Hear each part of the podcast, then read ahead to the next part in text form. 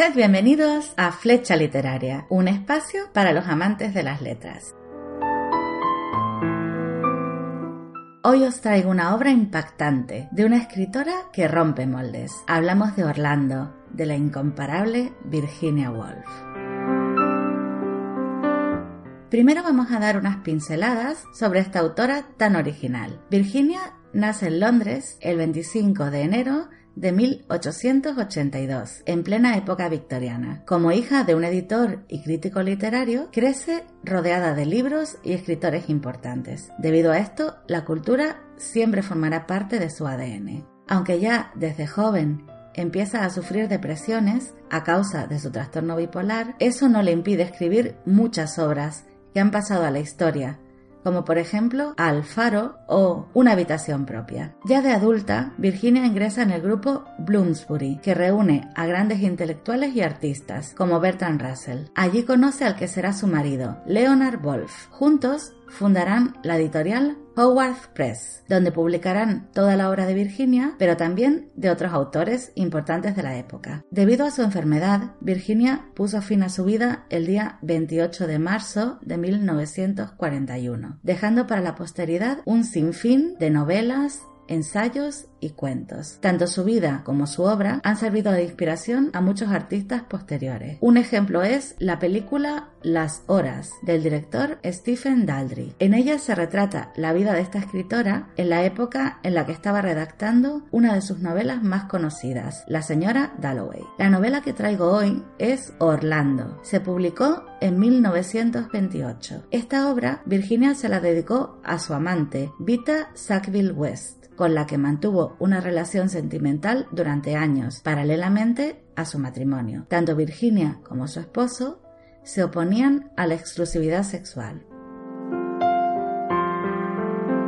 Esta novela narra la historia de Orlando, un personaje que vive casi cuatro siglos, nace siendo hombre y acaba siendo mujer. Este es el primer libro de Virginia Woolf que leo y la verdad me ha hecho sentir muchas cosas. Me ha sorprendido, emocionado, hecho reflexionar, indignado y sobre todo me ha desconcertado. Por momentos me ha provocado una sonrisa con su ironía, pero también me ha aplastado y hecho sentir insignificante. Porque Virginia tenía un don especial para dominar la palabra, sus críticas sutiles, sus metáforas poderosas que provocan imágenes impactantes, sobre todo su forma de tratar el amor y los sentimientos, como la incapacidad que tiene Orlando de describir a Sasha, su primer amor, y lo que siente por ella. Todo eso me ha hecho vibrar. Es que además, en el aspecto técnico, sus descripciones que mezclan lo humano y lo divino, o los momentos en que la lluvia cae sobre el corazón de Orlando, o en que la poesía y la naturaleza lo arrastran a un trance casi místico en el que las raíces de la encina son los huesos de la tierra y le enseñan el valor de la soledad, donde un perro es mejor compañía que cualquier ser humano. Son momentos simplemente magistrales.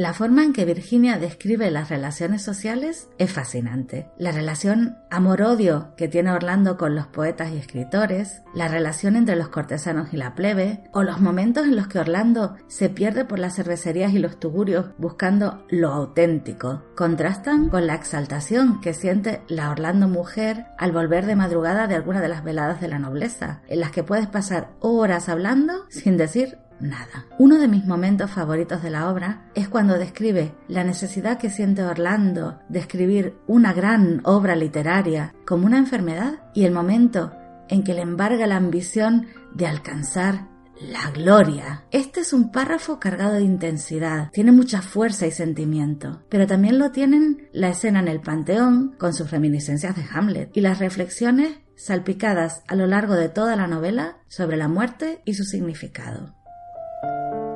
El paso del tiempo está reflejado en el espíritu de la época. Las descripciones de cada época son poéticas, pero yo sobre todo destaco el cambio de siglo, que viene acompañado de una humedad que lo cambia todo. Porque Virginia hace poesía en prosa de algo tan cotidiano y fastidioso como el frío y la humedad. Ese párrafo me parece sublime. La reflexión final sobre los muchos yo que tenemos dentro cada uno de nosotros no solo es muy acertada, es que además está expresada de una forma muy bella. Y aunque parezca curioso, son los fragmentos mm, aparentemente más aburridos en los que no pasa absolutamente nada. Esos son los que más me han apasionado, porque son literatura en estado puro.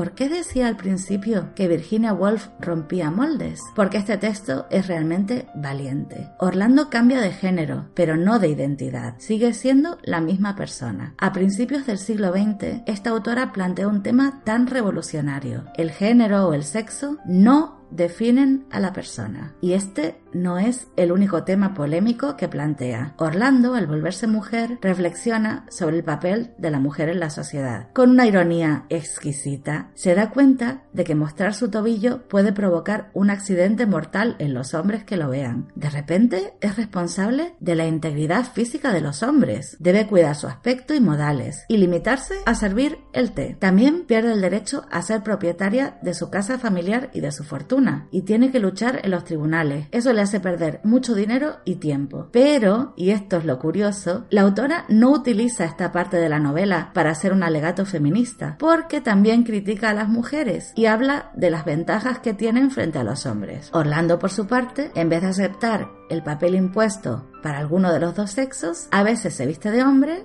a veces de mujer y disfruta de ambos mundos. Para finalizar, solo me queda señalar que estoy totalmente de acuerdo con la frase que dijo uno de los hijos de Vita, la mujer que inspiró Orlando y a quien se lo dedicó la autora. Este hombre consideró que Orlando era la carta de amor más larga y encantadora en la historia de la literatura. Creo de verdad que este es uno de esos libros fundamentales que cualquier amante de la literatura debería experimentar. Sí, sí, digo experimentar, porque realmente es toda una experiencia literaria. Me encantaría conocer vuestra opinión sobre esta obra. Podéis dejarme un comentario, ya sea aquí en iVoox, en Facebook o en mi blog flechaliteraria.com. Nos oímos pronto con un nuevo podcast. Hasta entonces, disfrutad de la lectura.